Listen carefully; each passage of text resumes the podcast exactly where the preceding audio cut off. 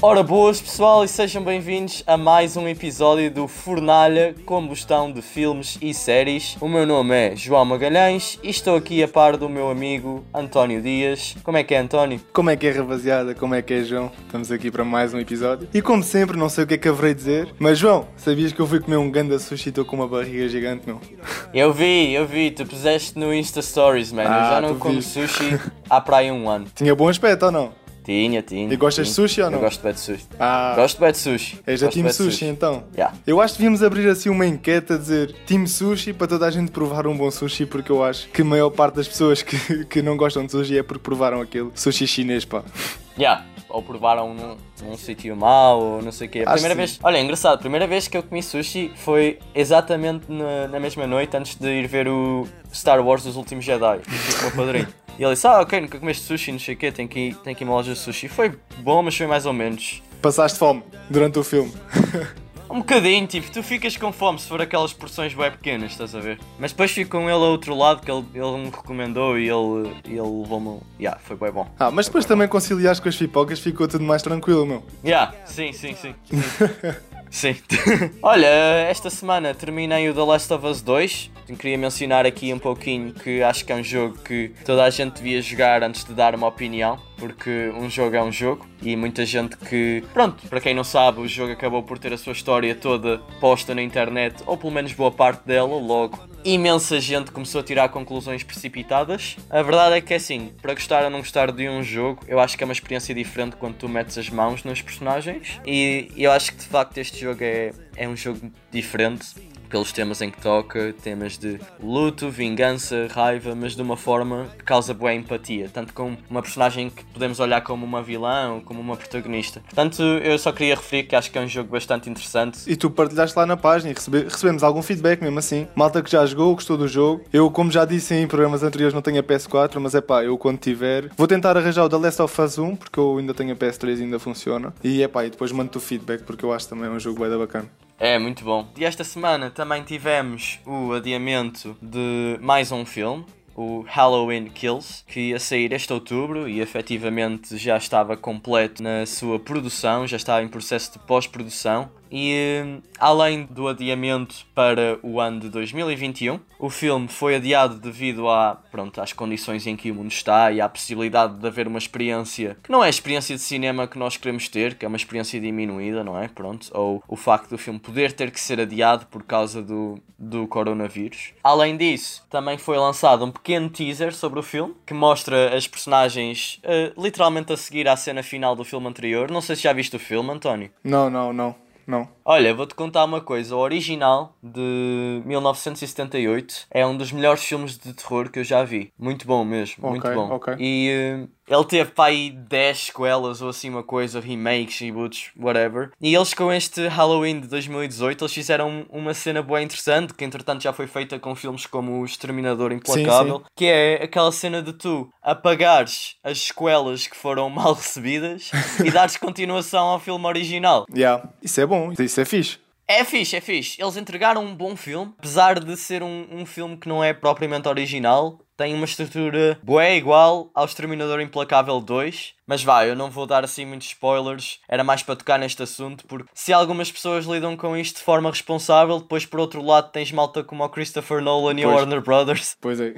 que não querem bater o pé. O Tenet tem que sair no mês que vem, é no mês que vem. Opa, pronto, a mim parece-me um pouco irresponsável, mas a gente também já falou Sim, sobre sim, isto. sim. Portanto. João, eu recebi uma notícia, eu estava a ler, acho que foi num jornal, acho que estava a ler no jornal, e há uma atriz portuguesa, não sei se tu conheces, que é cartaz de uma série da Netflix, Warrior Nun, eu não vi, não vi a série, não sei como é que é, não, não conheço, se é uma série pesada, de conteúdo juvenil, ou... Tu conheces, conhecias esta notícia? É Assim, eu ainda não vi a série, mas eu sabia da existência dela, sabia que a atriz era portuguesa. Não só ela está na série, como Exatamente. também o Joaquim da Almeida. Provavelmente é o vilão, que ele é o vilão em tudo. Lá famoso também já aparece em vários filmes, como Desperado, como António Bandeiras também faz o vilão, etc. Mas em relação ao Warrior Nun, apesar de eu não saber sobre o que é, muita gente me disse que era uma espécie de mistura daqueles típicos aventuras de fantasia YA, Young Adult. Para descontrair, para passares o teu tempo, descontrair, sentar no sofá, vês com a família toda, reunires. Mas é sempre bom receber estas notícias felizes. Olha, e parece-me que está a ser bem recebida até. Vamos de lá para que seja o sucesso de muitos posteriores. E a ti também, vai ser um começo também daqui, daqui a uns anos. Espero te ver aí nos, nos grandes palcos, pá. Pá, vamos ver. Pois é, pois é. Mas João, também recebemos uma notícia bastante triste, agora contrastando a felicidade com a tristeza. Um dos maiores compositores de todos os tempos, protagonista de mais de 500, 500 bandas sonoras, o grande Ennio Morricone, uh, faleceu, pá. E eu não sei quanto a ti, mas eu adoro, adoro mesmo, devido a todas, todas não, mas grande parte das suas bandas sonoras. O que é que tu tens a dizer? Olha, é assim, apesar de eu não ter ouvido tantas bandas sonoras dele como ouvi de malta como John Williams ou Hans Zimmer, tudo o que eu ouvi dele eu considero um dos melhores, se não o melhor compositor que Hollywood e o cinema já teve. Pá, tens obras desde. Era uma vez na América. Exatamente, que para mim, olha, é a melhor dele. Para mim, essa está no top 3 de melhores bandas sonoras de todos os tempos. Eu sempre conheço aquilo, meu, metade do meu coração vai-se embora. É que eu estou a falar mesmo do coração. É de arrepiar. É, o meu tio gosta bastante deste filme, foi ele que me recomendou e foi pá, há dois anos que eu assisti. Epá, e desde então eu, eu ouço muitas vezes a banda sonora. Pronto. Temos também do bom e mau vilão, com aquela conhecida música Ecstasy of Gold. Ah, man, é tão fixe. Eu mostrei esse filme a um amigo meu recentemente. E pá, quando chega ao clímax do filme e tu tens a Ecstasy of Gold a tocar, eu juro, é um dos melhores terceiro atos que eu vi no cinema. A nível de ficar empolgado, etc. Muito boa, muito boa. Muito bom, muito bom. Mas pronto, vamos fechar este tópico com uma notícia triste, mas uma homenagem, uma sentida homenagem da fornalha, com questão de filmes e séries, para o grande maestro, para o grande gênio Ennio Morricone.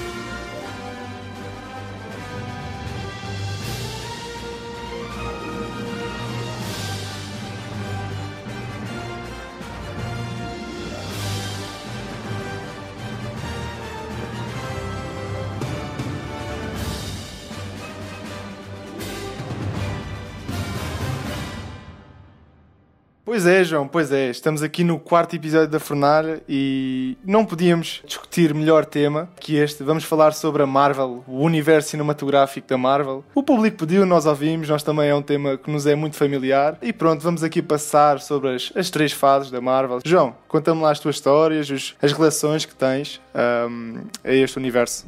Pronto, é assim, tu realmente disseste que as pessoas pediram, foi assim uma diferença absurda, porque a gente disse mesmo Marvel ou DC e Coitada da DC, é só isso que eu tenho a dizer.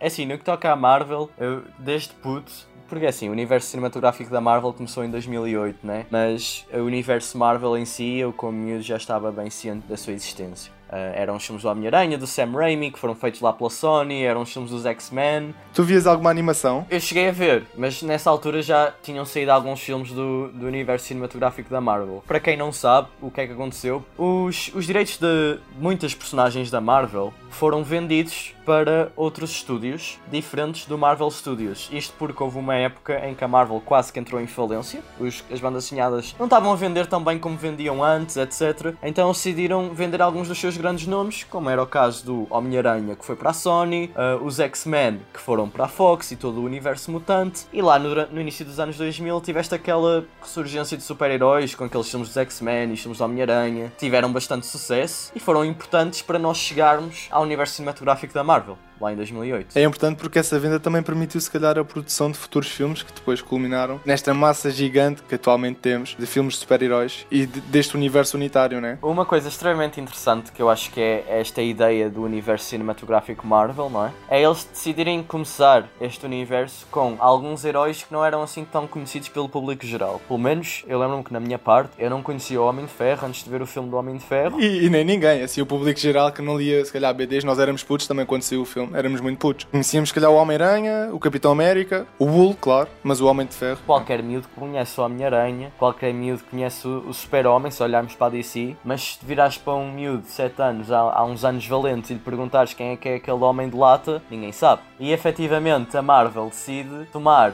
uma pós arriscada, não é? Uh, eles são um estúdio que pertence à Disney, e eles dizem, ok, vamos pegar neste ator, que é o Robert Downey Jr., que na altura estava a sair assim de umas polémicas. Muitas polémicas. Envolvia drogas, envolvia projetos problemáticos com diretores, brigas em estúdio. Tu agora vês, o discurso dele é muito mais maduro, é muito mais consciente e parece estar muito mais tranquilo. Eu acho que foi uma ajuda múltipla. Ajudou a ele e ajudou também a Marvel.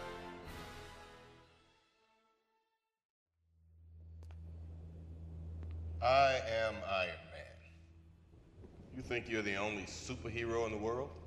Mr. Stark, you become part of a bigger universe. You just don't know it yet. Who the hell are you? Nick Fury, director of S.H.I.E.L.D. Oh. I'm here to talk to you about the Avenger Initiative. Pronto, e assim, a Marvel decidiu começar este projeto, que começou lá em 2008 com aquela chamada Fase 1 da Marvel. João, já reparaste quantos anos passaram? Quantos anos passaram? Parece que foi ontem, pá. Eu relembro que o primeiro filme da Marvel que eu fui ver ao cinema foi o Thor. Olha, o meu foi o Homem de Ferro. O primeiro. A sério? Foi. Ok. Um, aliás, pronto, nós na fase 1, aquilo começa com o Homem de Ferro 1, depois tivemos o Incrível Hulk, o Homem de Ferro 2, o Thor e o Capitão América e terminamos nos Vingadores. O que é que tens a dizer sobre a fase 1 da Marvel, António? Olha, João, eu tenho aqui enumerado, eu fiz aqui apontamentos. Há alguns filmes que eu já não me recordo tão bem. Para a malta também não esquecer que vamos frisar alguns spoilers também. Alguns filmes falha a memória, mas eu tenho aqui um, dois em específico que eu gostei bastante. E epá, e aquele filme bom tu também não esqueces, não é? E eu acho realmente aquilo que tu estavas a dizer do Robert Downey Jr., que foi a cara da Marvel durante muito tempo. Por isso eu considero o Homem de Ferro 1 como uma masterpiece. Para mim entra, ainda entra no top 3 da Marvel, porque eu acho que é um filme para começares um projeto extremamente fixe. É que tem uma cara assim meio independente. Uh, aquilo veio do diretor do John Favreau. Favreau? Estou correto? Favreau. Ele, ele, que apareceu em Friends, para aqueles que, que se identificam com as séries. Uh, eu acho que o filme, o filme é muito interessante porque ele apresenta um universo que é pé no chão, que é muito realista, estás a ver? E isso eu aprecio muito. Mas depois tem aquele detalhe um pouco fantasioso de, epá, algo super humano, estás a perceber? E eu acho que esta sacada dele conseguir fundir muito bem estes efeitos práticos com estes efeitos visuais e depois todo o carisma do Robert Downey Jr., pá, ele era ambíguo, é uma pessoa assim boémia, mas também tem um bom coração. Eu acho que culminou num, num perfeito filme, meu. Tem ali um arco fechadinho, eu não considero que seja, seja assim muito desenvolvido, mas tem um teor todo muito satisfatório que sempre que vou assistir o filme, estás a ver, eu sinto-me bem, pá. Eu não sei se tu partilhas essa opinião, mas eu acho realmente que foi assim um passo gigante, um pequeno passo gigante, estás a perceber? É sem dúvida, é um dos melhores filmes da Marvel e é um filme que foi a porta de entrada perfeita para aquele universo. É mesmo o filme que começou tudo. Se, não, se aquele filme tivesse sido mal sucedido, esquece, não tinhas Vingadores, não tinhas Guardiões da Galáxia, muito menos. Não tinhas nada sim, disso. Sim, sim. Concordo plenamente, João. Plenamente. Mas, apá, é assim, no que toca ao Homem de Ferro 1, eu até hoje me impressiona, porque se há coisa que me irrita em histórias de origem ou em novos filmes de super-heróis é a forma como tudo é apressado. E num filme com menos de duas horas, que é o Homem de Ferro 1, a estrutura do filme é algo que até hoje eu aprecio, porque realmente toma o seu tempo, tem toda a história dele na caverna, a construir o fato, e aquilo é palpável, é, é um fato de ferro, literalmente. E uh, surpreende-me a qualidade dos efeitos especiais até hoje é ridícula, é mesmo muito boa. E o Robert Downey Jr. é provavelmente o maior acerto da Marvel, na minha opinião. Que apesar de eu maioritariamente o ver neste registro em qualquer filme que ele faz, não deixa de ser uma, um dos atores que eu mais gosto de ver no grande ecrã.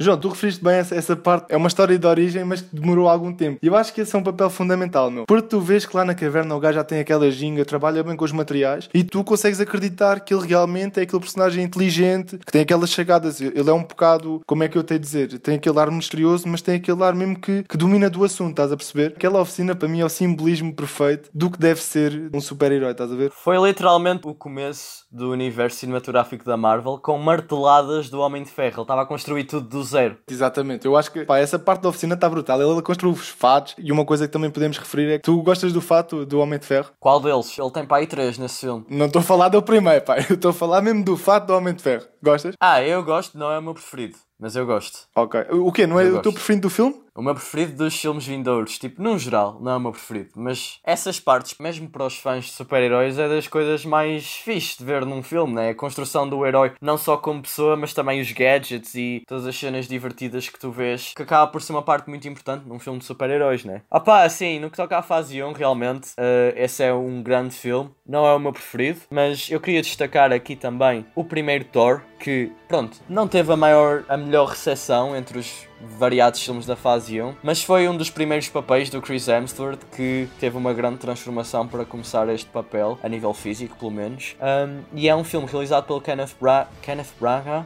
Acho que Branagh É o gajo, é o gajo que assim estudava as obras de Shakespeare, né? Exatamente, Yeah. isso vê-se. Yeah. Isso vê-se Vê-se, no vê-se. filme. Se calhar não tem a mesma ginga ou o mesmo nível de cenas de ação que outros filmes têm. E é um filme que eu a primeira vez que vi, gostei, mas entre os outros filmes da Marvel que tinham sido até então, não me tinha chamado tanto como os outros, estás a ver, António? Ano passado, quando foi a cena do Vingadores Endgame sair, eu revi os filmes todos. E surpreendentemente, este foi daqueles que mais me deu prazer a ver. Mas João, eu vou, vou dizer uma coisa, eu o Thor eu acho um filme extremamente divertido. meu. E eu, eu até digo mais, eu acho que até é um projeto um pouco. É um bocado ousado porque tu vais ter ali no fundo que juntar aquele personagem, o Thor, vindo, sei lá, pronto, aquele tem os elementos nórdicos, mas é de outra dimensão. eh, e tu tens que acreditar que aquele ser coabita na Terra, que está ali na Terra e dá-se com humanos, mas também com, com seres celestiais. É importante. Eu gosto também da mitologia, trazer também este ar mitológico à Marvel. Temos a introdução de um dos melhores personagens, provavelmente da Marvel, o Loki. Um vilão brutal, pá. Eu, gostas de Loki, meu? Quem é que não gosta Gosto. de Loki, né? É sim, eu gosto do Loki em especial pelo ator que faz o Loki. Eu acho que o Tom Hiddleston, sempre que entra em cena, ele rouba a cena. Transborda de carisma, cena é dele.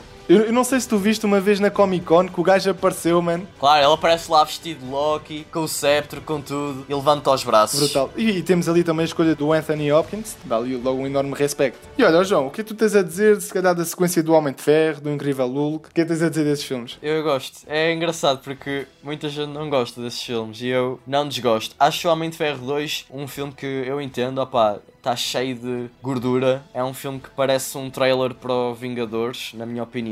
Tens lá o Nick Fury, que já tinha sido introduzido na cena pós-créditos do primeiro Homem de Ferro, assim como o Phil Coulson. E tens a introdução da Scarlett Johansson como Black Widow. Tens o Don Cheadle a substituir o Terrence Howard no papel do War Machine. E tens a introdução também desse super-herói. É um filme de passagem, de certa forma, para aquilo que vai ser ah, o Homem de Ferro a seguir. Como eu ouvi dizer sobre o Homem de Ferro 2, é a terapia do herói Tony Stark. Uma coisa que eu gostava de referir é que ele tenta adaptar uma banda desenhada do Homem de Ferro chamada Demon in a Bottle. Só que essa banda desenhada é muito sombria. E o filme não é isso. O filme é uma piada. É uma, é uma piada no sentido em que é uma comédia, percebem? Apesar de eu achar que tem momentos muito entrenecedores, como o momento em que ele descobre a gravação do pai e ele tem que construir um novo elemento, acho que é uma parte muito fixe do filme. Acho que o vilão, o Whiplash, pá, não é a melhor Não. cena Mas João, mas também vamos ser francos. Eu pelo menos eu enumerei aqui como um dos pontos fracos desta fase um, é os vilões, pá. É muito aquele vilão bidimensional, man. Em que tu não vês. À exceção do Loki, eu diria. Sim, claro, claro. O, o Loki o Loki está no pedestal, meu. É o agente diferenciador disto tudo. Mas, mas eu concordo contigo, eu concordo contigo. É assim, no que toca a vilões, eu posso referir que eu não desgosto do Red Skull no Capitão América 1. Eu não desgosto, eu acho que o Hugo Weaving faz um bom papel e acho num todo que o Capitão América 1 também é um bom filme. Mas lá, tu perguntaste, o Incrível Hulk, opa, é aquela cena, eles mudaram o ator, né? Quando chegou ao Vingadores, mudaram o Edward Norton, que o Edward Norton, como toda a gente sabe, não é um ator fácil para trabalhar. Eu gosto do filme, acho que é um filme que, em relação aos restantes filmes da fase 1 da Marvel, consegue ser mais, eu não diria pé no chão no sentido de ser realista, mas tens um peso ali, um, um peso maior, eu acho. Acho que é um filme mais dark e com um senso de adrenalina bué bom. Tu a qualquer momento Ok. achas que ele se vai transformar no Hulk. Este incrível Hulk é aquele com a Liv Tyler? Exatamente. Que depois hum, houve alguns elementos desse filme que voltaram mais à frente nas próximas fases, mas a gente também vai tocar Sim, nisso. sim, claro, claro.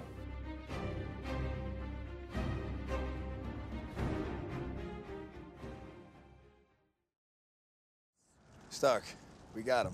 Banner, Just like you said. then tell him to suit up. I'm bringing the party to you.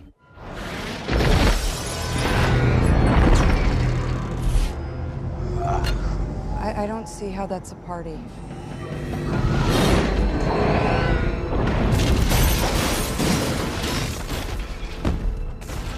Dr. Banner.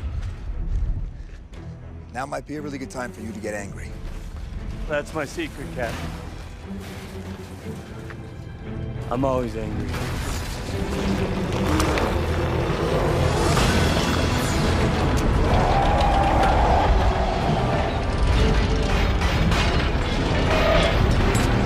on!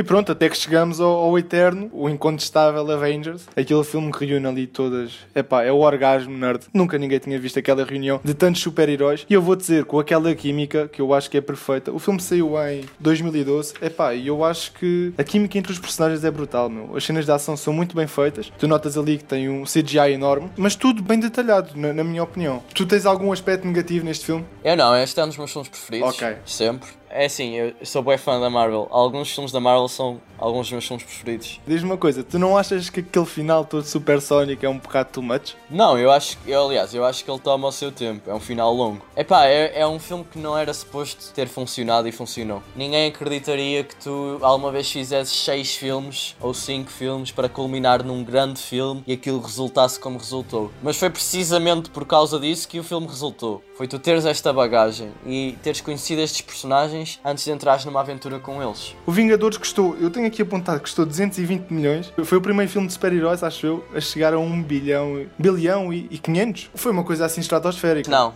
não, não, não, não foi. Não foi. Foi, o- foi The Dark Knight. Ah, Chegou, foi o primeiro. Correto. Mas este filme bateu o Dark Knight e na altura tornou-se o terceiro filme mais lucrativo de sempre, que pronto, agora já foi destornado. A partir daqui começou a hegemonia completa dos super-heróis, meu. Há um antes e um depois de Avengers, sem dúvida, meu. Epá, e foi aquele filme que eu lembro-me perfeitamente. Tu há bocado perguntaste-me se eu acompanhava desenhos animados de super-heróis. Eu nunca tive tão ansioso para um filme, até àquele ponto. Eu nunca tinha estado tão ansioso para um filme como tinha estado para o primeiro Avengers. A única experiência mais ou menos semelhante que eu tinha tido, e tive mesmo também entusia entusiasmado a este nível, tinha sido o Harry Potter Parte 2, o Talismãs da Morte. Neste nível de, de entusiasmo, Que saiu neste ano. saiu no ano anterior. Ah, Saiu no ano anterior, tá bem, em tá bem. 2011. Ok.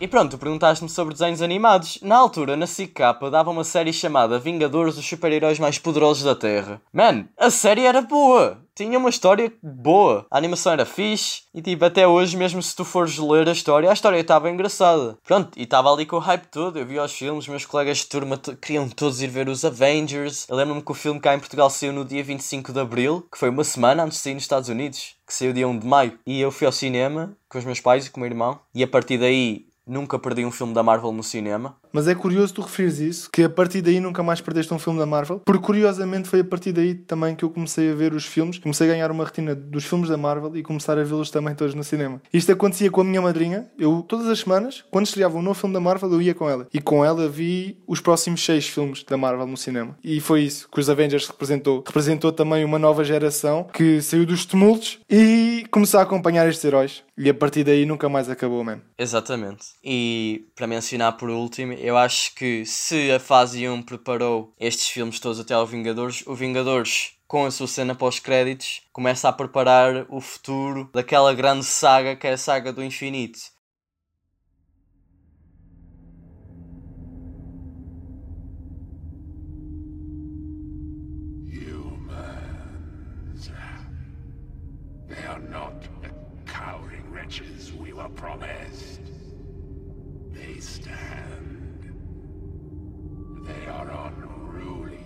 therefore cannot be ruled.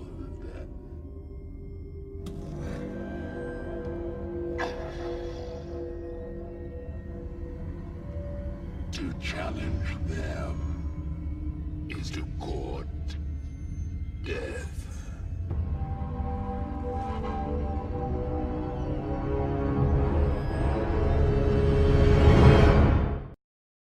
Man, quando eu vi aquela cena, eu não sabia quem era o Thanos quando estava no cinema, Ai, ok? ai, eu tinha ai, 11 ai. anos.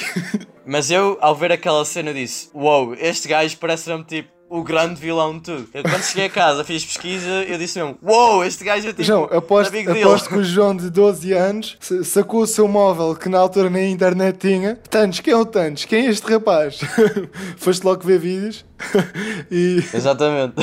Não, man, mas é, é daquelas cenas pós-créditos que a Marvel já nos habitua desde o início da fase 1 com a cena do Nick Fury no primeiro Homem de Ferro e mais tarde a preparar o primeiro Vingadores, que agora vai preparar uma saga muito maior e Inesquecível. pronto, vai culminar nas próximas fases. Yeah.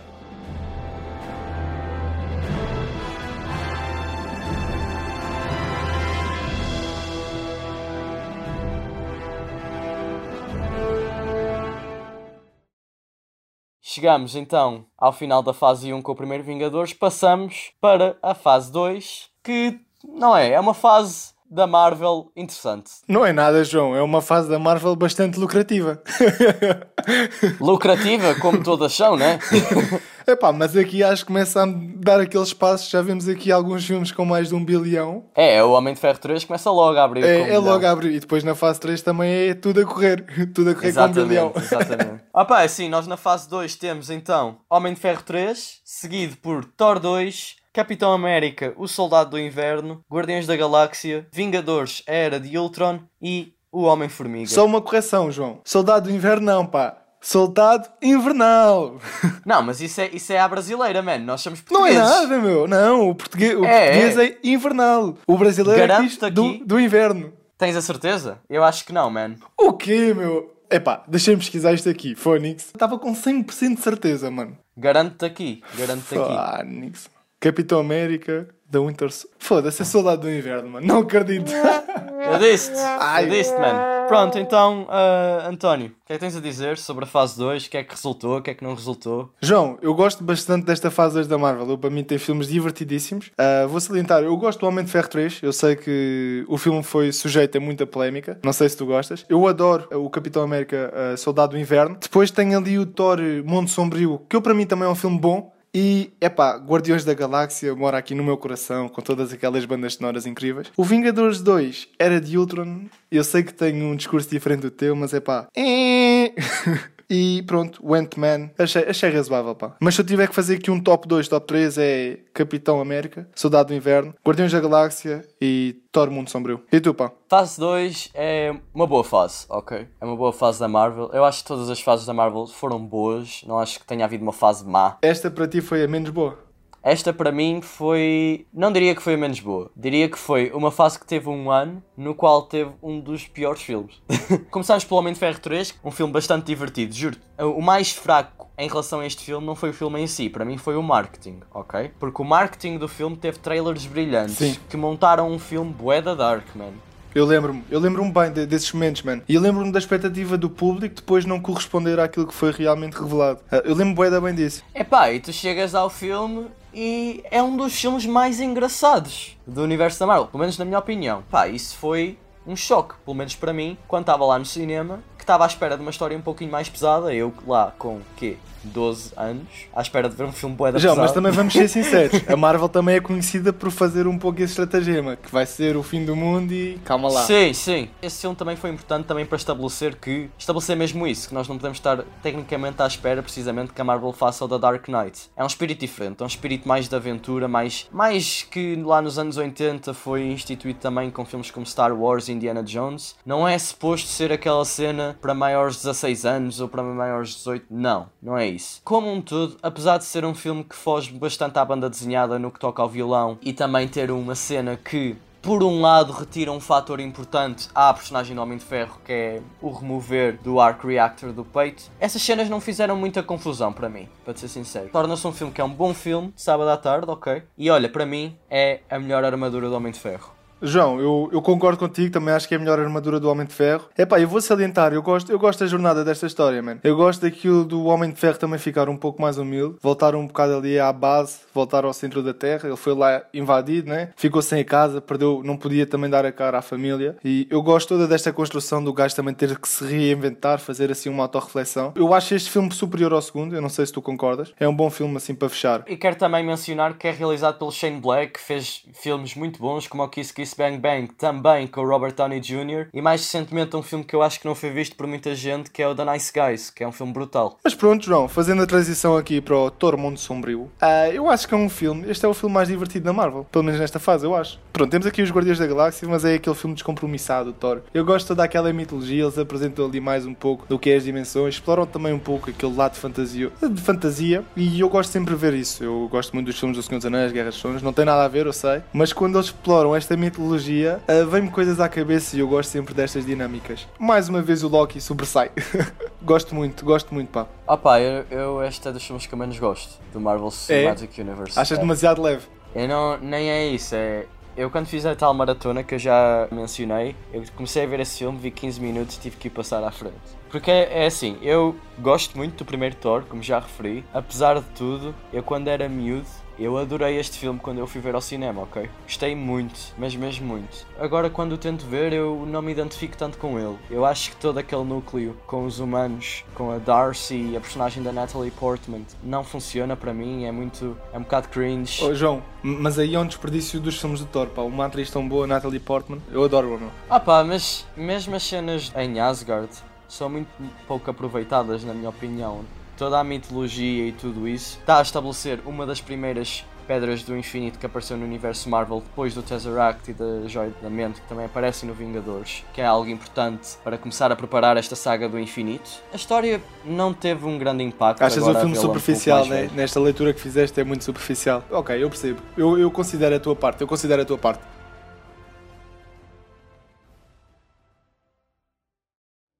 They shot Nick Fury. Won't end there.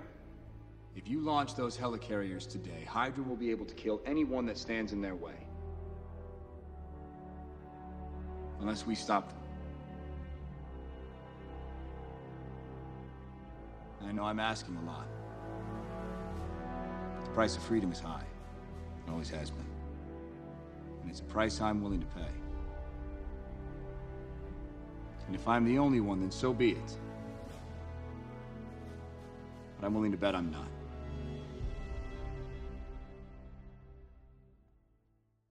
Ok, pronto, então depois passamos para um filme importante no universo Marvel, muito importante. Importantíssimo. que é o Capitão América Winter Soldier, ou o Soldado do Inverno. Peço desculpa, malta. Já confirmamos. Peço desculpa, aqui rapaziada. Neste podcast. Ah pá, eu lembro-me que. Pronto.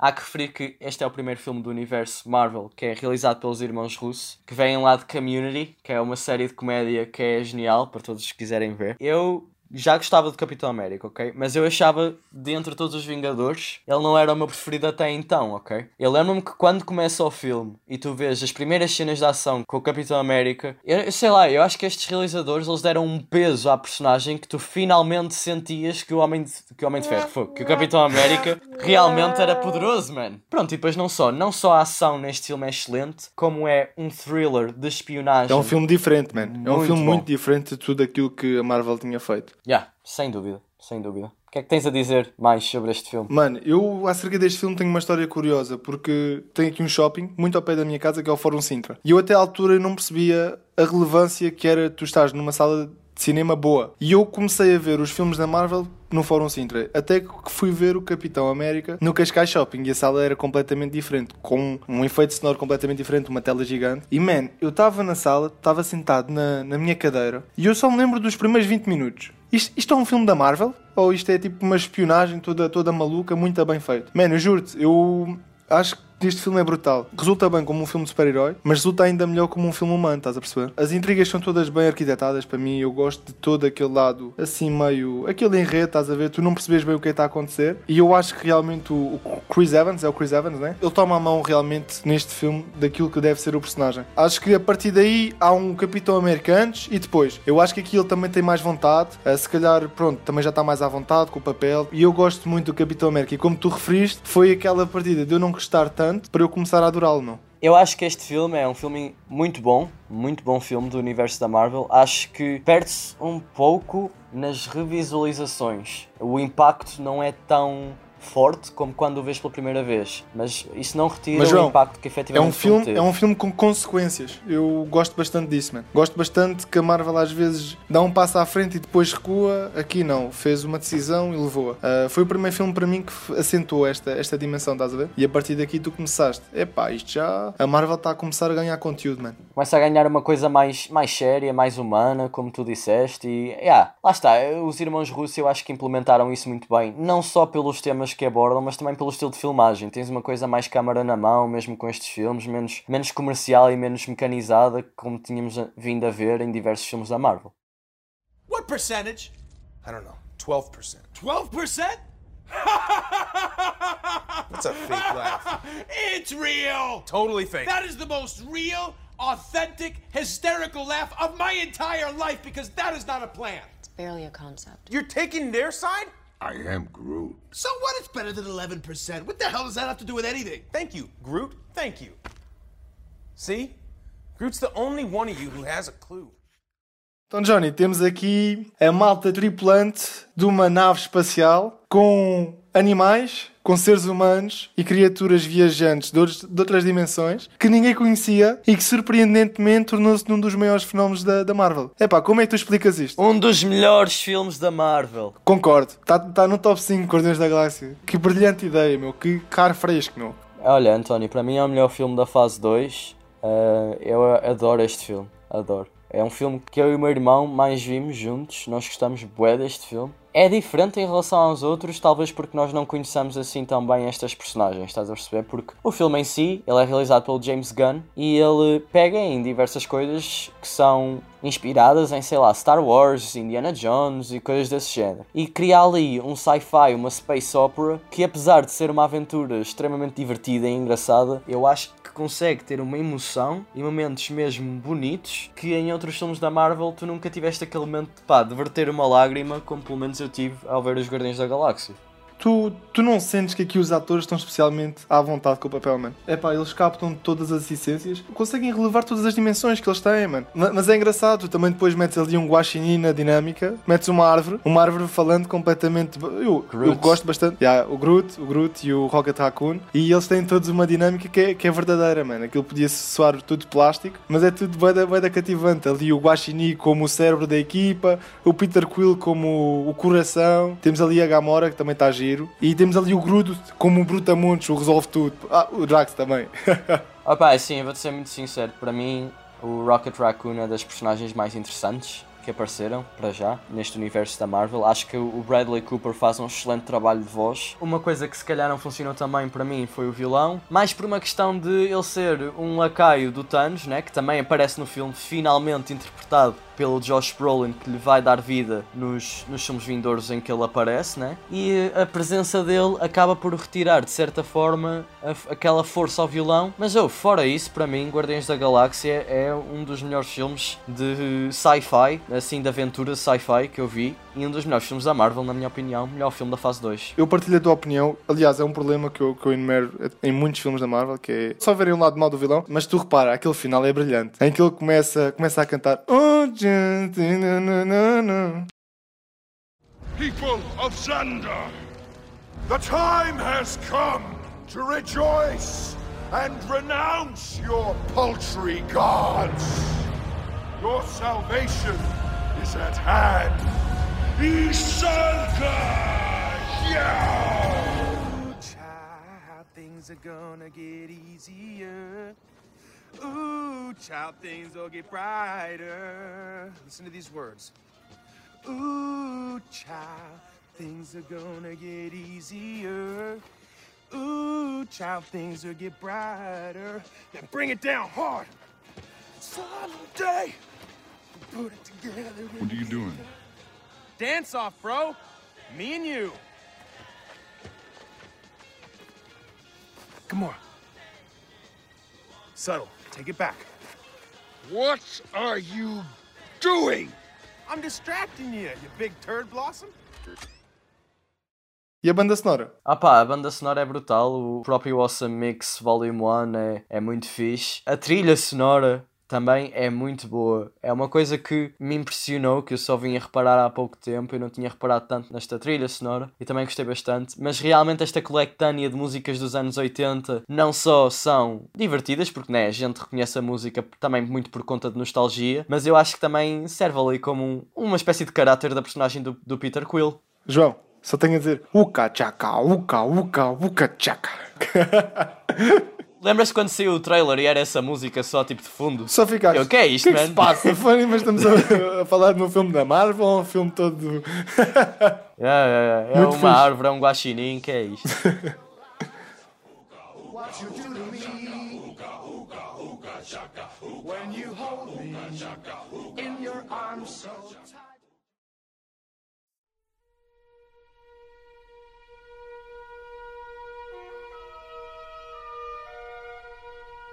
Mas pronto, António, depois passamos para o Vingadores Era de Ultron, que foi um filme que é polémico, não só por causa do filme em si, pela história, mas também por causa daquilo que aconteceu nos bastidores. Sim. Não sei se estás a par. Sim, estou a par, estou a par. O que é que achas da Era de Ultron? Mano, eu, eu é assim, eu vou-te ser muito sincero, eu gosto do conceito de tu criares uma arma ahm, que te vai proteger, uma inteligência artificial, e que depois ao fim e ao cabo ela te considera como uma ameaça, estás a ver? Porque isto é um dos temas mais importantes na nossa sociedade e nós vimos isso em, sei lá, filmes como de, de inteligência artificial, ficção, sci-fi. E eu gosto bastante desta temática, estás a perceber? Mas o filme para mim arrasta-se um bocado. O filme não é esclarecido. Eu não gosto da maneira como eles resolveram. Ah, para mim tornaram outra vez uma coisa super galáctica em que eu não me senti cativado. Eu não me senti envolvido emocionalmente. Não sei se tu partilhas a minha opinião. Eu gosto do Visão, eu gosto do Visão, o personagem que é criado. Eu gosto bastante deste primeiro ato do filme, estás a perceber? Mas a partir daí, depois desamba. Eu, eu não, sei, não sei se tu partilhas a minha opinião, João. Eu gosto bastante do filme, gosto bastante do filme por acaso. Eu acho que de todos os filmes dos Vingadores é, é o mais fraco, apesar de eu gostar muito do filme, atenção. Eu queria referir aqui que o que a Marvel fez com este filme foi não se preocupar apenas com o filme em si, ok?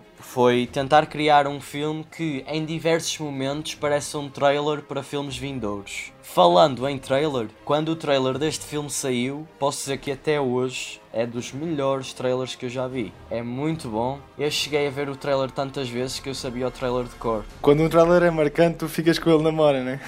Exatamente, exatamente. E opá, eu lembro-me que quando fui ver o filme eu estava numa expectativa tão alta, mas tão alta, mas tão alta, que eu estava tipo, opá, é o que vier. E gostei do filme, não, na altura lembro-me que não gostei tanto como o primeiro. Acho que é um filme que é bem escrito no que toca ao diálogo. Ok, acho as interações entre os Vingadores muito boas. Aquela cena na festa no início é boa, divertida. Notas ali que há mesmo um senso de Sim, camaradagem essa, essa cena é excelente, essa cena é excelente. e que já começa a dar umas certas pistas para a cena toda do Capitão América levantar o martelo do Thor. Mas o Ultron, que parecia tão ameaçador nos trailers, chegas ao filme e a presença dele é um pouco diluída ao longo da história, porque lá está, é rebatida por aqueles momentos no filme que mais parecem como um trailer. Há uma sequência inteira no filme que é o Thor a tentar descobrir o que é que ele viu na visão que a feiticeira Escarlate uh, pôs na mente dele. E ele vai a um poço e vê uma visão sobre as joias do infinito, vê uma visão sobre o Ragnarok, vê uma visão. É literalmente um grande trailer para o que vem aí, não é? Tu não achas que o tom do filme é assim desvirtualizado? Ah, tem cenas muito altas, muito baixas? Não.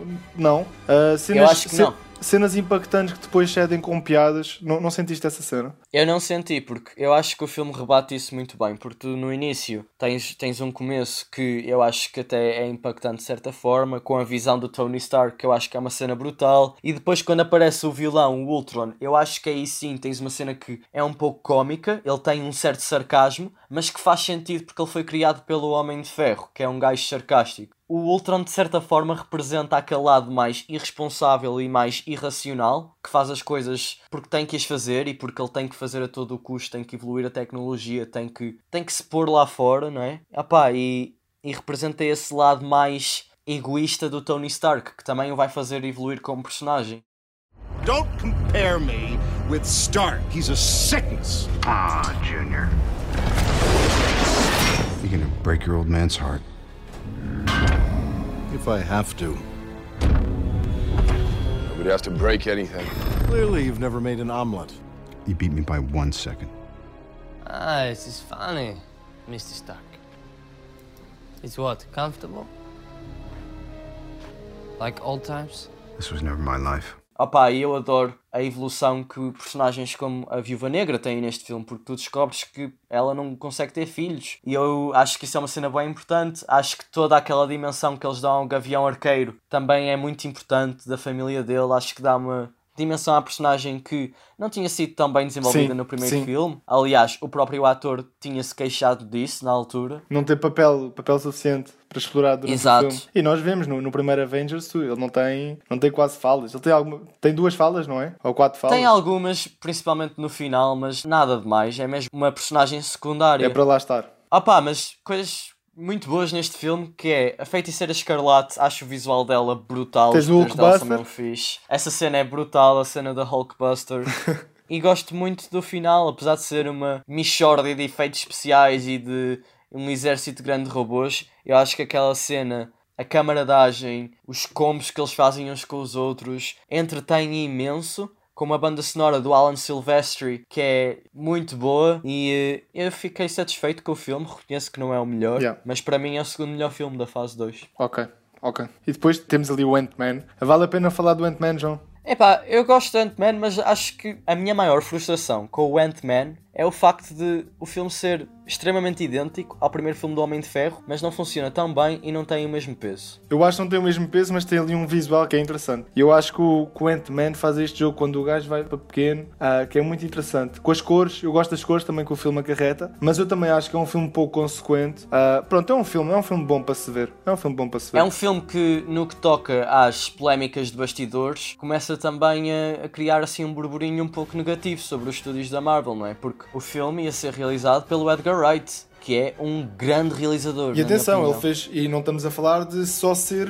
só ser o realizador de estar equacionado, estamos a falar que ele já tinha escrito o argumento, o roteiro e depois acabou por ser afastado à última da hora. Atenção, E ele já estava neste projeto, penso que desde 2008 ou é, um- 2007. é uma sacanagem, mano. Tu fazes o, crias um projeto quase de vida e como ele falava do filme, uma coisa assim estupenda, tu vês depois afastado é um bocado é chato. Ele é um realizador com uma visão muito própria, então estás a perceber? Eu acho que a Marvel, ela gosta de jogar pelo seguro muitas vezes. Ah, e tu vês isso. Tu vês isso em muitos filmes. Eles tiram um pouco a identidade autoral de cada realizador e metem lá a sua, a sua própria visão. O que às vezes é positivo, porque mantém a média. O que às vezes é negativo, porque também não, não extrapola, se calhar, às vezes, a expectativa. Exatamente, O que vai ser um pouco diluído com a fase 3. eu concordo.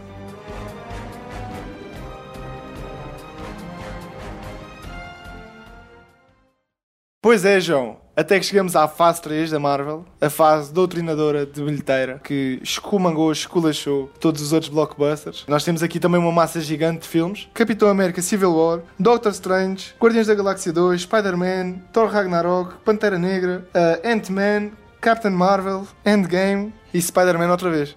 É muito filme, é muito filme. Isto tudo em 3 anos, hein? 3, 4 anos. Vamos lá falar agora, João. Teu top desta fase. Filmes que gostaste. Tantos filmes que eu gostei. Aliás, eu não acho que tenha não gostado de nenhum filme. Há dois filmes nesta fase que eu não achei nada de especial. E se calhar vou começar por aí. Aviso já que há dois filmes também nesta fase que eu não vi. São esses que eu não é não gostar, mas que não achei tão bons ou no nível que eu acho que a Marvel nos tinha vindo a habituar. Para o público aí, estamos a falar do Ant-Man and the Wasp e a Captain Marvel. Se calhar tiro esses do, do caminho, que é para depois passarmos para. A meu ver, Ant-Man and the Wasp é um filme que, a par do Capitão Marvel, são dois filmes que são quase um filler. É aquela gordura para passar entre Avengers Infinity War e Avengers uh, Endgame. No que, de certa forma, opa, a mim torna-se em mais um filme que segue a tal fórmula Marvel, que é aquela fórmula de filmes de sessão da tarde, que é para ver e passar um tempo e esquecer-se no dia a seguir. Eu gosto dos filmes da Marvel e gosto que eles também tenham essas consequências que tu falaste, mas eu também percebo que muitos deles não as tenham. No caso da Capitã Marvel, eu acho que é um filme que tem imenso potencial, eu acho que é um filme que começa muito bem e acho que é um filme que, por se focar imenso no passado da personagem e não se focar nesta cena toda intergaláctica, voltou àquelas cenas de histórias de origem que neste ponto eu pessoalmente acho que já não são tão necessárias. Não. Acho que já podemos, já estamos num ponto em que já conhecemos este universo e que já podemos começar a introduzir personagens e entendê-las à medida que elas vão sendo postas numa aventura e elas já são heróis. Ah pá, É começar. pelo menos Yeah, eu eu percebo. A semelhança do Guardiões da Galáxia fez, não, não mostrou origens, não mostrou. É pum pum e está a andar, não é? Exatamente, tiveste ali dois ou três minutos e pumba. Não precisas. Mas olha, é isso que eu tenho a dizer a nível de lados negativos, porque eu acho que esta fase começa extremamente bem com o filme Capitão América Guerra Civil. Captain Rogers, I know you believe what you're doing is right. But for the collective good, you must surrender now.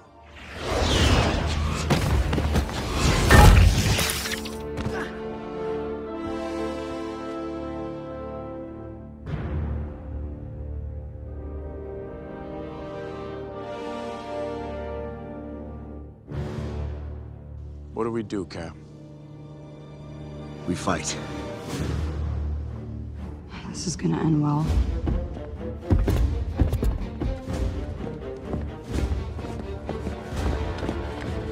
They're not stopping.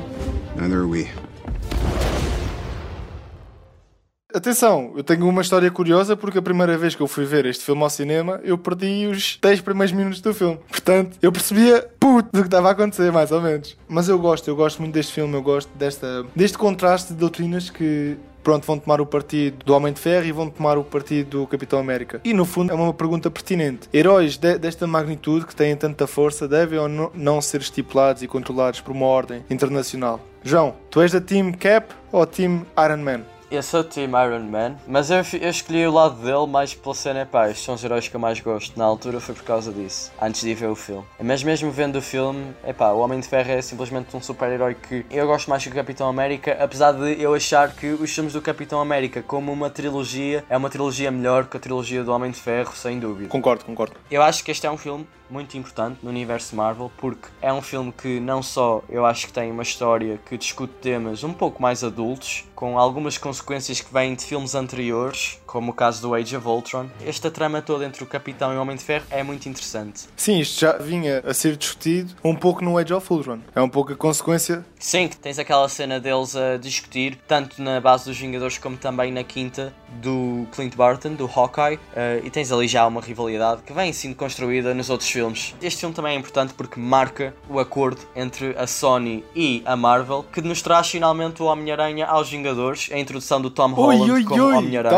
Holland! Isto na altura foi uma polémica do caraças, mano. Não sei se te lembras. Fónix trazer para lá o Homem-Aranha sem, sem recaps, sem, sem estruturas, sem filmes antigos. Deu uma, uma discussão do caraças, meu. Foi um ponto de virada, ainda por cima foi apenas dois anos depois do último filme do Homem-Aranha com o Andrew Garfield, que foi o Amazing Spider-Man 2, que foi horrível na crítica e mal recebido por imensa gente. É um filme que eu.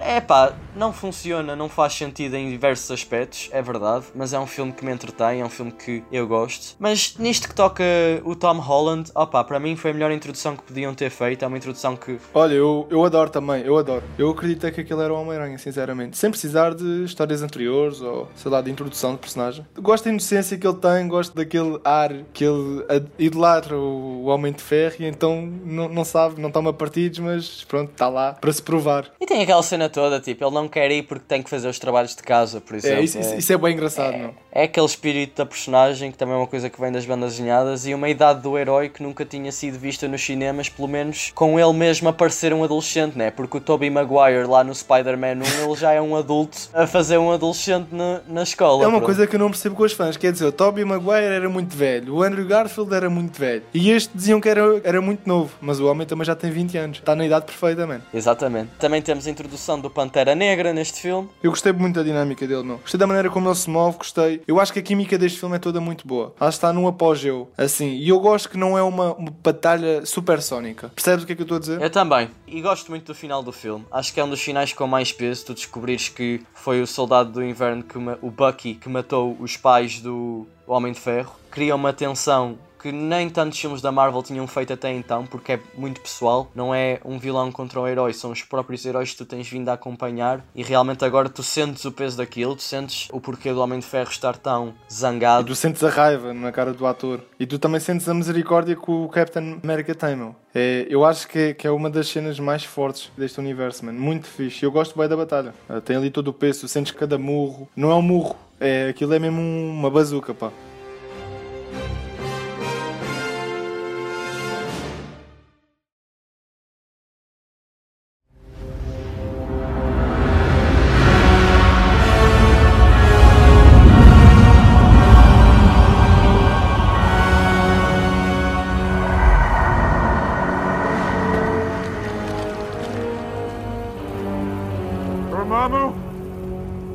I've come to die. Your world is now my world.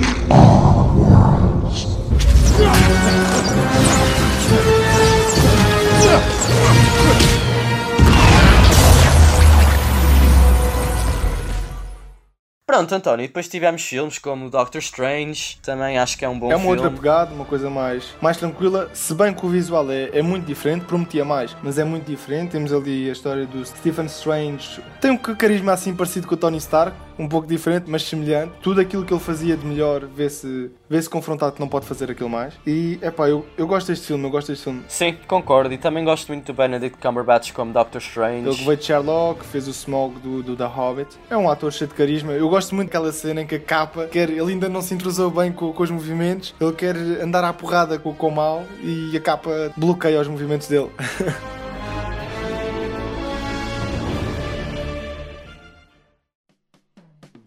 Ah pá, e depois passas para outros filmes, né? Temos o Guardiões da Galáxia 2. O que é que achas sobre este filme? Não, eu, eu este, este filme acho fraquinho. Eu acho que é dos filmes visualmente mais incríveis, mas eu acho que a história é fraca. Não me pegou emocionalmente, acho que não tem muito cabimento. Ah, sei lá, to- todo o enredo. Eu sei que tu gostas, que é um dos teus filmes favoritos da Marvel. É um dos melhores filmes que a Marvel fez, na minha opinião. Fica ali par a par com o primeiro. Relembra-me uma coisa: a introdução é aquela que foca no Groot quando está tudo a acontecer, não é?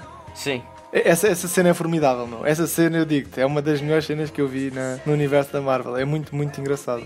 Olha, eu acho que é um filme bonito, mesmo muito bonito. É um filme que fala sobre família, principalmente sobre família, no que toca à família que nós achamos que temos e a família que, no caso do Peter Quill, ele sempre procurou ter e na verdade ele já tinha. Gosto muito desse, desse aspecto, adoro. O personagem do Rocket Raccoon neste filme passa por um desenvolvimento muito, muito bom. Isso é, isso também gosto. Ele e o, e o Yondu fazem um par muito, muito interessante no filme. Aquela cena em que eles escapam da prisão é incrível. Tem dos finais mais tristes do universo da Marvel, na minha opinião. Se falarmos de finais com impacto, eu acho que este final tem um impacto na jornada dos Guardiões da Galáxia. Que efetivamente morre uma personagem. Porque, não é? As personagens na Marvel, vamos, vamos lá aqui dizer uma coisa. Elas morrem, mas não morrem. E nós aqui temos uma cena de um funeral muito bonita. Mais uma vez a música opera de uma forma excelente. E olha, eu sei, eu reconheço que muita gente não gosta tanto deste filme, mas eu acho que é um dos mais underrated do, do universo Marvel. Eu gostei, eu gostei, eu não achei formidável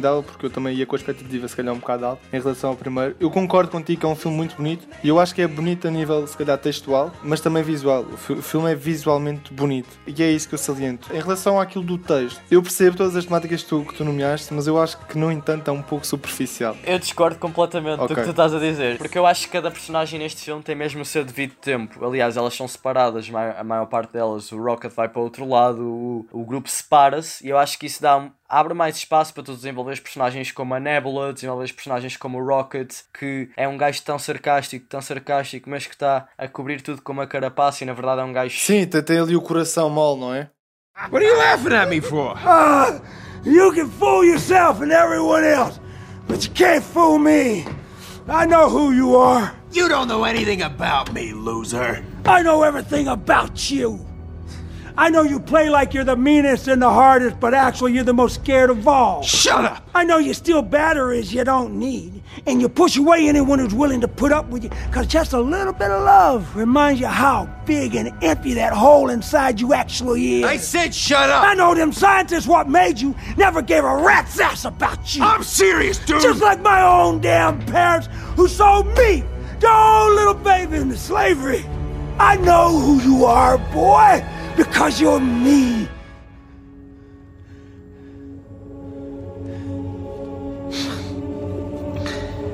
What kind of a pair are we? E o Yondo, como uma personagem que no primeiro filme era um simples saqueador e ganha uma outra dimensão. Mas yeah, acho, acho que é um, um ótimo filme, pelo menos para mim. E depois tivemos aquela introdução do Homem-Aranha, o Homem-Aranha Homecoming, definitivamente o voltar a casa.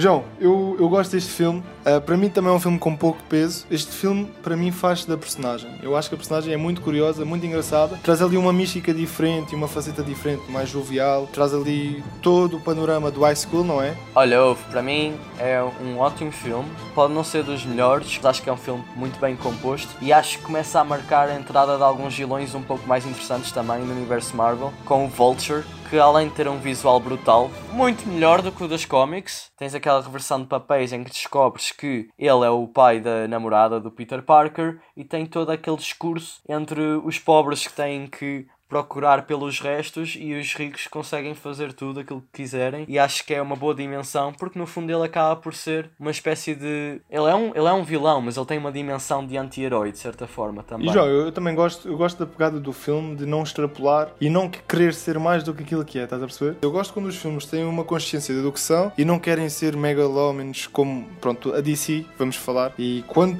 quando fazem isto eu gosto, estás a perceber? Olha, e, e faz todo o sentido. O Homem-Aranha é um adolescente neste filme. Há um rito de passagem, apesar de ele já ter lutado lado a lado com os Vingadores, estamos a falar de uma luta num parque de estacionamento. E foi também uma jogada. Foi a primeira colaboração entre a Sony e a Marvel num filme completamente do Homem-Aranha, não é? Apesar de ele já ter aparecido no Guerra Civil. Acho que funcionou bem e é um bom filme, é um bom filme. Captura a essência necessária da personagem, na minha opinião. Sim, concordo, João, concordo.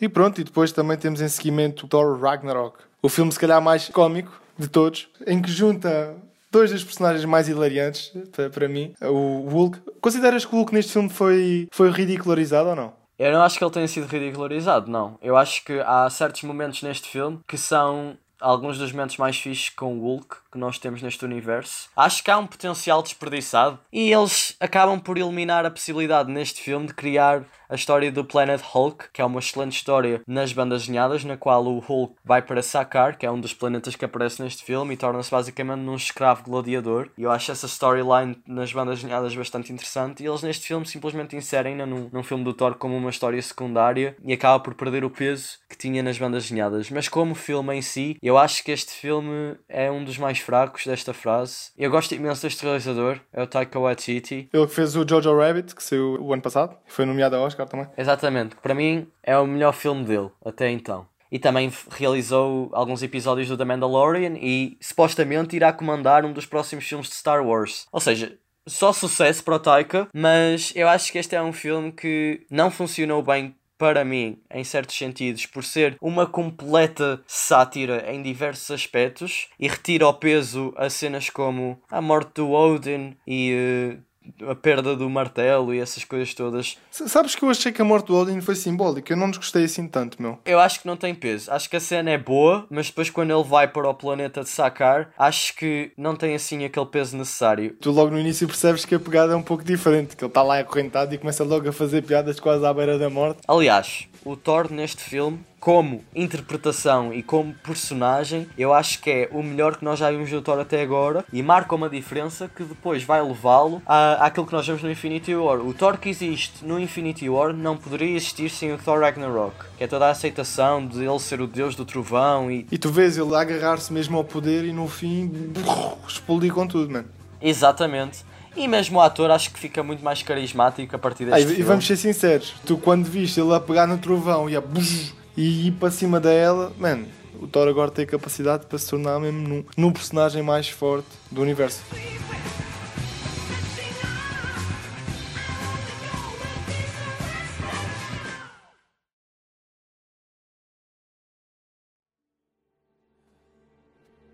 Maybe we can still heal you. Why? So you could just lock me up? Nah. Just bury me in the ocean with my ancestors that jumped from the ships. Because they knew death was better than bondage. Mm.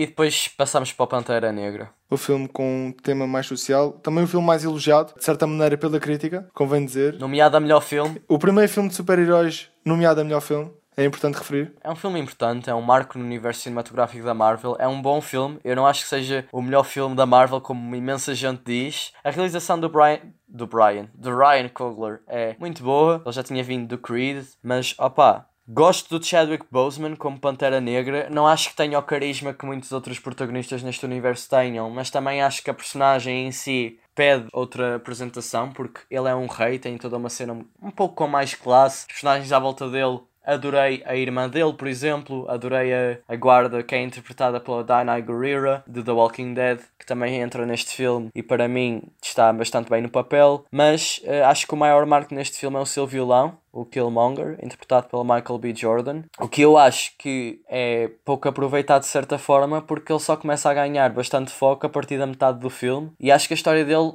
pronto, pelo menos a meu ver, merecia um pouquinho mais de desenvolvimento. Acho que precisava de ser uma coisa que iria ser desenvolvida ao longo do filme e não só a partir da metade. Mas acho que é um filme que, num todo, tem um contexto social muito importante e é um filme importante, pronto. É um filme que é preciso ser visto. Eu concordo sim contigo quando tu dizes que é um pouco overrated, mas eu considero também um dos filmes de certa maneira mais completos da Marvel. Eu adoro a banda sonora criada pelo Kendrick Lamar, eu não sei se tiveste a oportunidade de ouvir. Eu não acho nada de especial a banda sonora deste filme. A Não- sério, eu acho que dá um contexto ao filme e uma dimensão superior, entendes aquilo que eu estou a dizer? Eu gosto também da dimensão como o filme, o filme cria aquele uni- universo e como tu referiste aquela temática social de redistribuição da riqueza, se devemos distribuir os recursos ou não. E eu acho muito importante, mas eu considero que, apesar do filme ser overrated, eu acho que é um filme completo. Sim, aliás, a fala final do Killmonger, opá, é uma cena forte no final mesmo. A fase final dele é de arrepiar e, e, e tem um peso, um peso não só do universo em que o filme reside, mas um peso cultural. E acho que dá outra dimensão ao filme.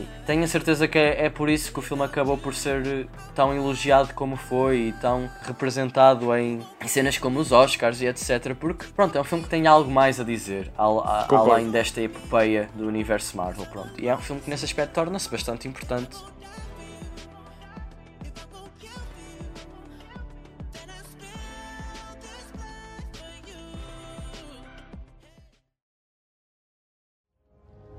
What's your name? Gamora, You're quite the fighter, Gamora. Come. Let me help you.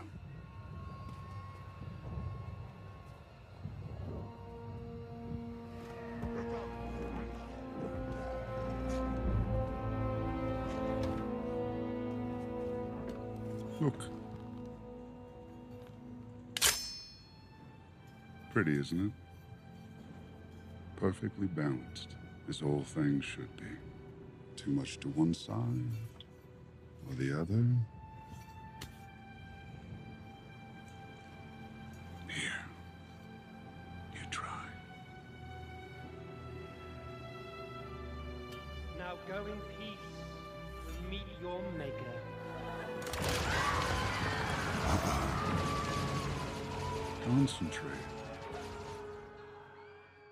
E até que chegamos, se calhar, ao meu filme favorito do cinema criado pela Marvel, meu. É o início da colisão de toda a estrutura dos Avengers. E, no fundo, é aquilo que esperávamos. Um vilão à altura. Um vilão realmente humano, mas de, de um extremo poder. E eu acho o Thanos um dos marcos a nível cinematográfico. Eu gosto da captação de movimentos, eu gosto de todo o realce que ele tem. Eu não considero um personagem CGI, man. Eu acho que é realmente um marco e a partir deste filme os vilões vão ser atuados de maneira diferente. Eu adoro este filme em todos os aspectos, eu acho que ele tem uma dinâmica espetacular, eu gosto da ação, eu gosto muito dos efeitos especiais, eu gosto da dinâmica e da divisão que o filme leva. Uh, não sei se me entendes, mas acima de tudo eu percebo a razão porque o Thanos está a combater, estás a ver? Eu não gosto da extrema posição que ele toma, mas também tu compreendes que, epá, yeah, vai faltar recursos e cada vez mais nós vamos reproduzir, se calhar metade do mundo vai ter que ser sacrificado para a subsistência de outros. E ele faz de uma maneira aleatória, não é por elitismos, não é por, não é por nada. Eu gosto bastante desta posição e da maneira como nos é demonstrado. E pronto, é a primeira vez que nós também vemos um vilão, se calhar, como o principal protagonista de um filme. E eu fiquei completamente embasbacado. Eu não estava nada à espera do filme ser assim tão energético, uh, de ter um peso tão grande quando eu fui assistir ao cinema, meu.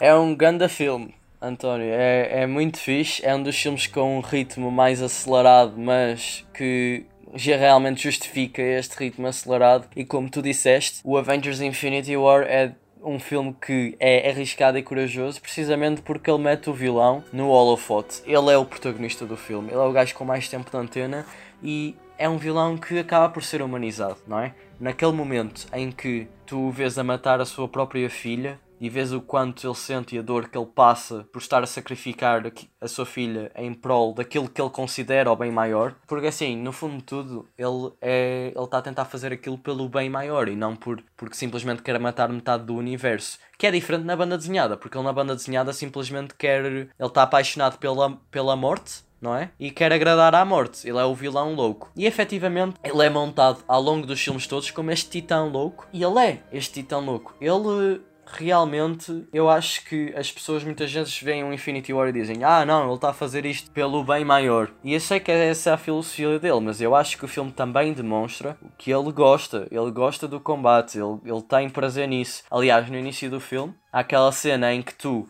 ficas logo com um senso do peso do Thanos, no qual ele defronta o Hulk. Isso é logo um marco. Tu sentes logo o perigo, não é? E tu na Marvel, atenção, eu acho que tu nunca tinhas sentido assim que havia uma ameaça tão grande e que podia mesmo matar um, do, um dos Vingadores, muitos Vingadores. Mas isso também acabas por sentir porque, além de já estares à espera deste filme, desde que a personagem foi introduzida lá na cena pós-créditos em 2012 no primeiro Vingadores, a quest toda das Infinity Stones, as Pedras do Infinito, foi muito bem montada ao longo destes filmes e quando o Thanos efetivamente chega, dá uma porrada velha no Hulk e tu dizes: Fogo, pá, ele acabou de, de deitar o vilão, o vilão, desculpa, o herói mais poderoso, matou o Loki e tu dizes: opá. Este gajo vai destruir Foi uma tudo. coça, meu. E é logo no início do filme, matam o Loki, deixam o Thor na merda, uh, dão um enxovalhado ao Hulk, tritura a nave e tu ficas, uau, uau. É um grande filme, é um grande filme. Acho que a ação é das melhores que nós temos no universo. É o amálgama de tudo, junto aos Vingadores, aos Guardiões da Galáxia. Tens uma luta em Titã no planeta natal do Thanos, que para mim é uma das maiores sequências do universo Marvel, na qual eles quase conseguem derrotar o Thanos e chegam mesmo quase lá. E eles fazem de propósito para tu ficares mesmo, opá, eles podiam ter Sim. feito aquilo se não fosse o parvo do Peter Quill a dar-lhe. É, mas eh, pronto, é um ponto negativo que eu também tenho que enumerar, que é pá, só faltava não ser estúpido, mano. Eu não acho que seja negativo, atenção. Eu acho que tu sentes e eu sinto isso, mas eu acho que vai de acordo à personagem dele. Ele é um gajo boeda impulsivo, É. sempre foi, cresceu nesse meio. Se ele não o fizesse, eu acho que nós iríamos estranhar mais. Eu acabei a sessão, eu estava com o meu amigo João Carreteiro, um grande amigo meu que percebe, pronto, percebe mais de Marvel que eu. E é pá, quando o filme acabou foi. Eu não, não tinha noção do que estava a acontecer. Porque eu até levei tempo a assimilar tudo aquilo. Porque o Thanos é de tal maneira imponente, meu, que, que tu ficas, fi- ficas de boca aberta. Eu considero sim o melhor vilão da Marvel. Eu não sei se tu partilhas essa opinião. Nos cinemas, sim, sem dúvida. Nas bandas desenhadas já tenho outra Ok, eu, opinião. eu não li, eu não li muitas bandas desenhadas da Marvel, li três, uma do Homem-Aranha, outra do, do Capitão América, mas também não tenho um conhecimento tão aprofundado assim para falar. Ah, mas eu sei do que eu senti e da primeira vez que vi este filme, e já a revi muitas vezes, não perde o impacto. É mesmo um marco no cinema. Eu também acho que não, e é assim, efetivamente é um filme que acaba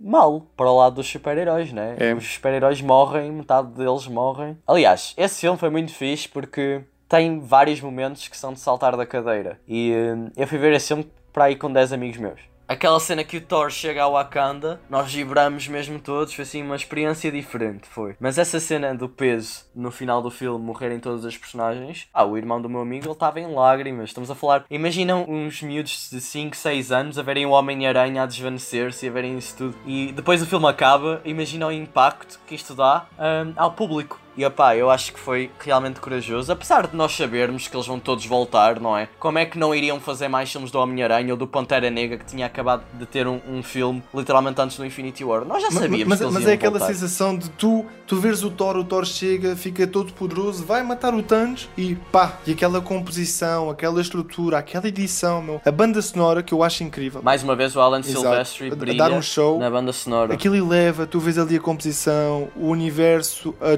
desbalancear, porque eu não gosto quando as pessoas morrem assim com aqueles efeitos, mas eu acho que aqui resulta tão bem, eles a decomporem-se a matéria que é levada pelo universo. Stark? I don't feel so good. You're all right. I don't I don't know what's happening. I don't know. Hurry. I don't want to go. I don't want to go. Sir, please. Please, I don't want to go. I don't want to go.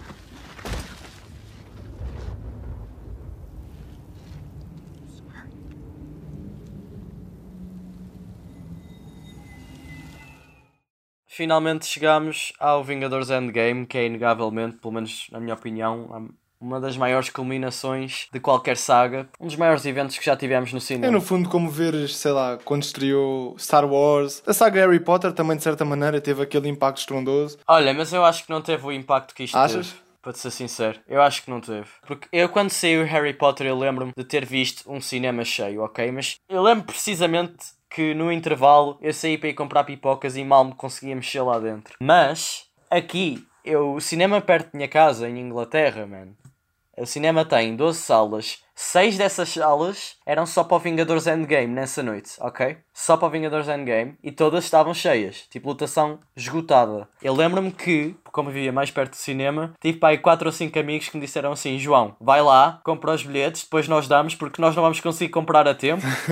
Mano, eu fui, dei os bilhetes a toda a gente e aquilo foi. Foi engraçado porque fizeram uma sessão na qual passaram o Infinity War e depois passaram o Endgame, tudo seguido, estás a ver? E foi uma experiência que para mim é a melhor forma de ver estes filmes, é ver um a seguir ao outro. Pá, eu sei que são filmes longos, um tem 3 horas, este Vingadores Endgame, o outro tem, chega quase às 3 horas, mas ah pá, acho que é uma experiência como eu nunca tive num cinema, a sério. As pessoas vibravam mesmo, vinham vestidas a super-heróis, com manoplas do infinito. Epá, e foi algo que eu acho que teve mesmo um grande impacto no cinema e isso nota-se, não é à toa que é a maior bilheteira num filme de sempre. Em relação a isso, são épocas diferentes, eu não sei se tem o mesmo impacto ou não, mas certamente isto foi um dos maiores movimentos que existiu, porque eu tenho amigos que não ligavam puto para filmes de super-heróis, atenção, e eu digo mesmo puto, até à fase 2, ao início da fase 3, nem conheciam, metade deles não tinham visto filmes. Meus amigos, não eram clientes habituais de cinema, viram-se obrigados, sentiram a necessidade e adoraram este filme, meu. Juntaram-se, reunimos ali um, sei lá, uma assembleia de oito, oito amigos. Foi difícil arranjar bilhetes, digo já. Eu não consegui na estreia, eu vi um dia depois da estreia. Pá, e foi um evento brutal. E tu sentes, tu vês a adrenalina dos fãs, sentes o entusiasmo e não há melhor coisa do que tu veres um filme de massas com um público que gosta, que vibra com o filme e que grita a cada investida. Que entende as referências, que exatamente. teve a acompanhar aquela jornada e se calhar, tu disseste, são épocas diferentes, se calhar não teve o mesmo impacto, mas houve, é assim, pelo menos no meu tempo de vida eu nunca vi, tinha visto nada como isto e acho que vai demorar até termos outra grande saga como estas a ter este nível de impacto. Porque, epá, eu fui ver este filme ao cinema três vezes. Vi duas, não vi três, vi duas.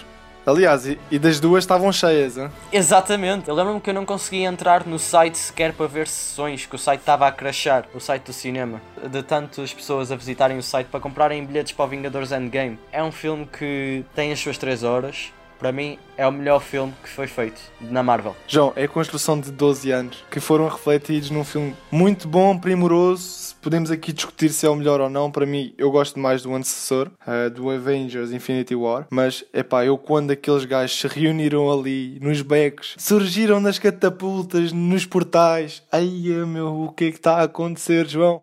O terceiro ato, por completo, desse filme é uma obra-prima, mas eu acho que o, o filme como um todo é de referir que é um filme que eu acho que tem peso, porque realmente tens as consequências lá do Infinity War que, opá, deixam um trauma nas personagens como em nenhum outro filme da Marvel nós tínhamos visto. Tu vês a Viúva Negra a tentar fazer de tudo para conseguir manter os Vingadores unidos, o Capitão América que diz para todos seguirem em frente, mas na verdade ele é o primeiro a não seguir em frente. Tens o, o Homem de Ferro que tem um grande trauma por não ter conseguido salvar o Homem-Aranha e fica toda aquela sensação de peso que realmente é entrecortada pela comédia, mas opá, eu acho que funciona neste filme. Eu acho que a essência do universo Marvel está lá e acho que é uma jornada que, assim como tem uma culminação, também faz um retrospecto, né? Por causa da viagem do tempo. Tu vais aos Vingadores, tu vais já ao filme do Thor Mundo Sombrio, tu passas pelos Guardiões da Galáxia. É, ele faz ali uma homenagem bonita, muito bonita, mas também essencial. É, é a construção de 12 anos que foram refletidos ali num filme de uma enorme carga emocional. E quando tu estás imerso em todas aquelas narrativas que tu acompanhaste,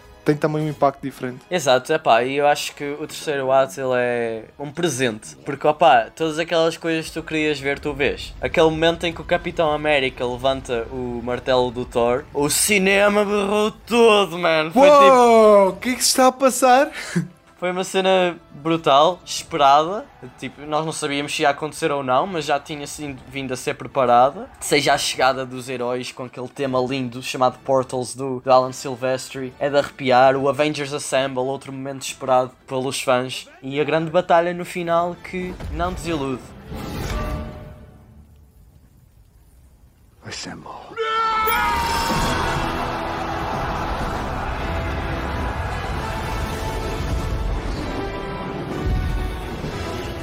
É uma batalha a Senhor dos Anéis, mano. É uma batalha a Senhor dos Anéis no aspecto em que tem aquela proporção épica. Aquela cena inicial em que eles correm todos juntos e é um plano. A referência é inevitável, atenção, eu quando estava a assistir o filme eu disse, mano, isto é.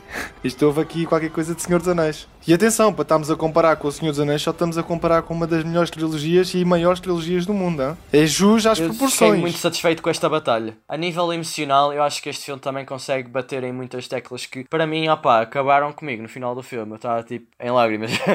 Epá, eu acho que o filme faz um ótimo serviço, principalmente ao que toca ao Homem de Ferro e ao Capitão América, pronto. Mas em especial ao Homem de Ferro, porque para mim é a melhor personagem que nós tivemos no universo cinematográfico da Marvel. E o arco dele é incrível, porque ele no final do filme acaba por se sacrificar por toda a gente, não é? E eh, ele diz a frase, eu sou Homem de Ferro. Aliás, que é uma frase que não estava no roteiro, é, uma- é algo que eles regravaram porque o Robert Downey Jr. teve essa ideia. E é uma ideia brilhante, porque a primeira vez que ele diz eu sou Homem de Ferro no Homem de Ferro 1, ele dilo, mas dilo de uma forma arrogante. I am Iron Ele dilo do género, ah, eu sou Homem de Ferro, eu sou o gajo espetacular que tem estas armaduras todas, não sei o quê. Ele diz isso por ele. E ele no último filme ele diz isso pelo mundo. Ele sacrifica-se. Tom de sacrifício, tu vês na cara, a cara de humildade, de homem transformado. hein? Isso convém salientar, homem transformado, que passou muitas coisas e tinha ali o peso todo de uma carga dramática que vinha nos filmes anteriores, que é muito bonito. E eu gosto especialmente deste desfecho. Depois tens ali uma despedida final ao Capitão América para regressar outra vez aos braços da sua esposa, numa despedida simbólica que mar- marcou o cinema.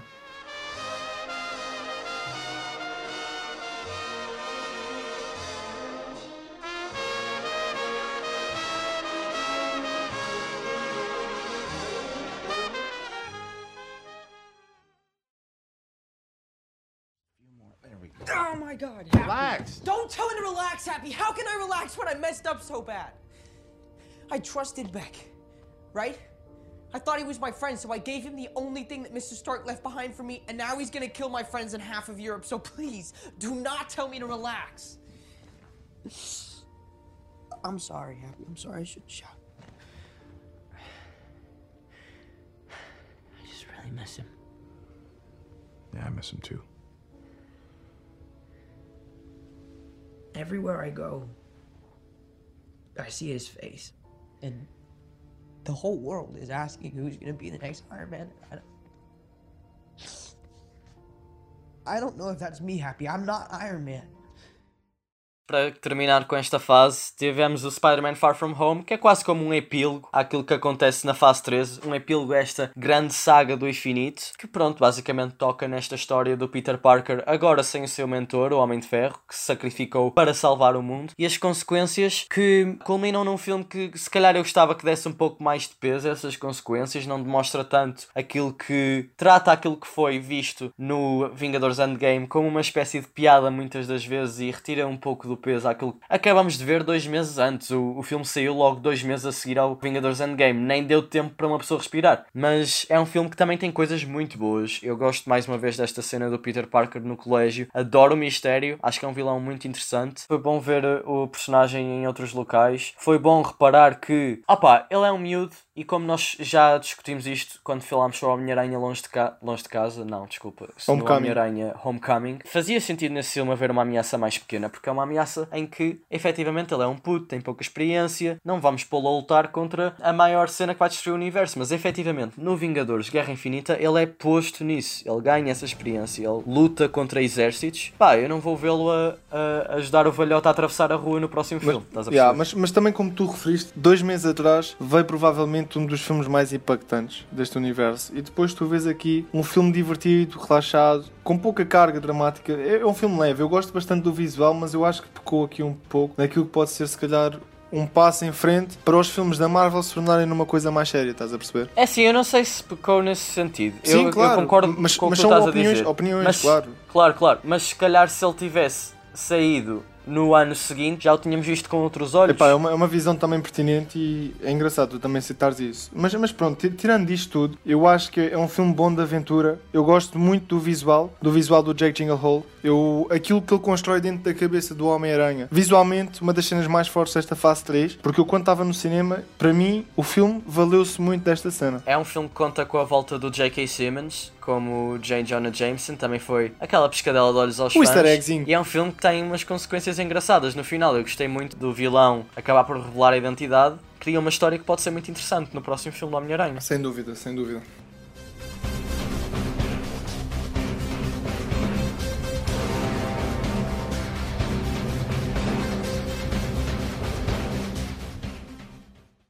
Pronto, e é assim, chegamos ao fim destes filmes que compõem as três fases do universo Marvel. Há várias outras coisas que podemos referir também que eu gostava de mencionar, como é as aparições do Stan Lee. Não sei se tens uma preferida ao longo dos filmes. A minha preferida não faz parte deste MCU, mas o grande Stan Lee, que faleceu também há relativamente pouco tempo, um, dois anos. Eu gosto muito da- da- da aparição que ele faz na clássica do Homem-Aranha, pá. Gosto muito.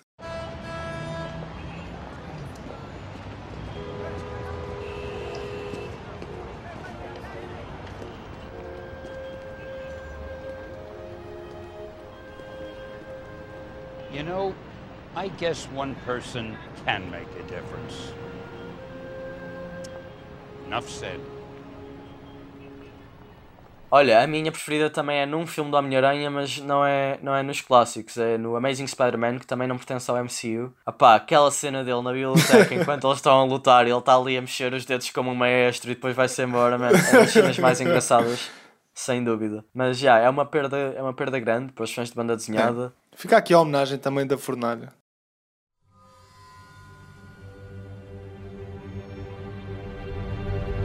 Uma pergunta final que eu te quero fazer é: top 5 de melhores filmes do MCU? Top 5.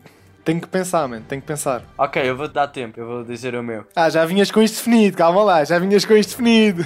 Pronto, António, meu top 5 baseia-se em quinto lugar Capitão América Guerra Civil, em, em quarto lugar os Guardiões da Galáxia, em terceiro lugar tenho Vingadores Guerra Infinita, em segundo lugar o primeiro Vingadores e em primeiro lugar tenho o Vingadores Endgame. Muito bem. Boa lista. Boa lista, meu amigo. Mas eu cá tenho uma opinião diferenciada. Quinto lugar, Guardiões da Galáxia. Filme formidável. Em quarto lugar, Capitão América, Soldado de Inverno. Em terceiro lugar, e eu tenho que frisar porque foi o início, é o primeiro passo. É o que estabeleceu o universo. Primeiro Homem de Ferro. Bom filme. Segundo lugar, Endgame. E em primeiro lugar, o primoroso Infinity War. Boa lista, boa lista. Boa lista, boa lista. Muito bem, malta, muito bem. Foi um bom episódio. Foi assim aquele episódio desta jornada que foi o universo cinematográfico da Marvel e foi uma boa conversa para acompanharmos estes filmes, filmes com que nós crescemos, que passaram pela nossa juventude e que até hoje perduram. João, nós não falámos, podíamos falar de muito mais coisas do universo da Marvel. Não falámos de séries, pode ficar para outro programa. Há aí Luke Cage, há Iron Fist, há Jessica Jones, há Daredevil. Daredevil, que é uma série preferido. bastante fixe que nós acompanhámos. Eu a primeira e a segunda, o João acompanhou tudo. Ah, mas pode dar um bom, um bom tópico para outra altura. Mas não era a oportunidade de falarmos disso. Mas vai chegar. É muita coisa. Exatamente. É muito filme. Este Kevin Feige agora a lançar 3 filmes por ano, ele não para, é uma máquina. Mas pronto, malta, é isso. Vão-nos seguir ao Instagram. Nós queremos agradecer do fundo do coração todo o feedback que temos recebido. Bom feedback. Mandem-nos o que é que gostariam que nós melhorássemos. Temas para nós explorarmos. Sigam-nos na página do Instagram. Que, João, isto foi uma volta olímpica, man. Quase o dobro em relação à semana passada. Temos mais É de verdade. 400 seguidores, malta. Um obrigado. Procurem no Instagram Fornalha CFS. Nós somos muito ativos no Instagram. Fazemos sondagens, fazemos perguntas. Vocês respondam, comuniquem connosco o que é que acharam sobre este episódio. Ah, João, foi um extraordinária conversa, um episódio de carga emocional, coisas que nós gostamos, é assim que estamos aqui. Foi muito divertido, António. Foi muito Exatamente. divertido. É sempre a melhorar. Sempre a meter lenha na fornalha. Muita lenha, muita lenha. Isto é uma combustão, como se diz. Uma combustão, como nós dizíamos no primeiro episódio. E olha, já lá vai o tempo do primeiro episódio, hein? É verdade. É verdade. É verdade. E nota-se, nota-se uma evolução gradual que com o tempo vai ser ainda mais gradual. Novos planos vão surgir, por isso fiquem atentos com a fornalha combustão de filmes e de séries. Muito obrigado, malta. Até ao próximo episódio. Tchau. hein? Tchau.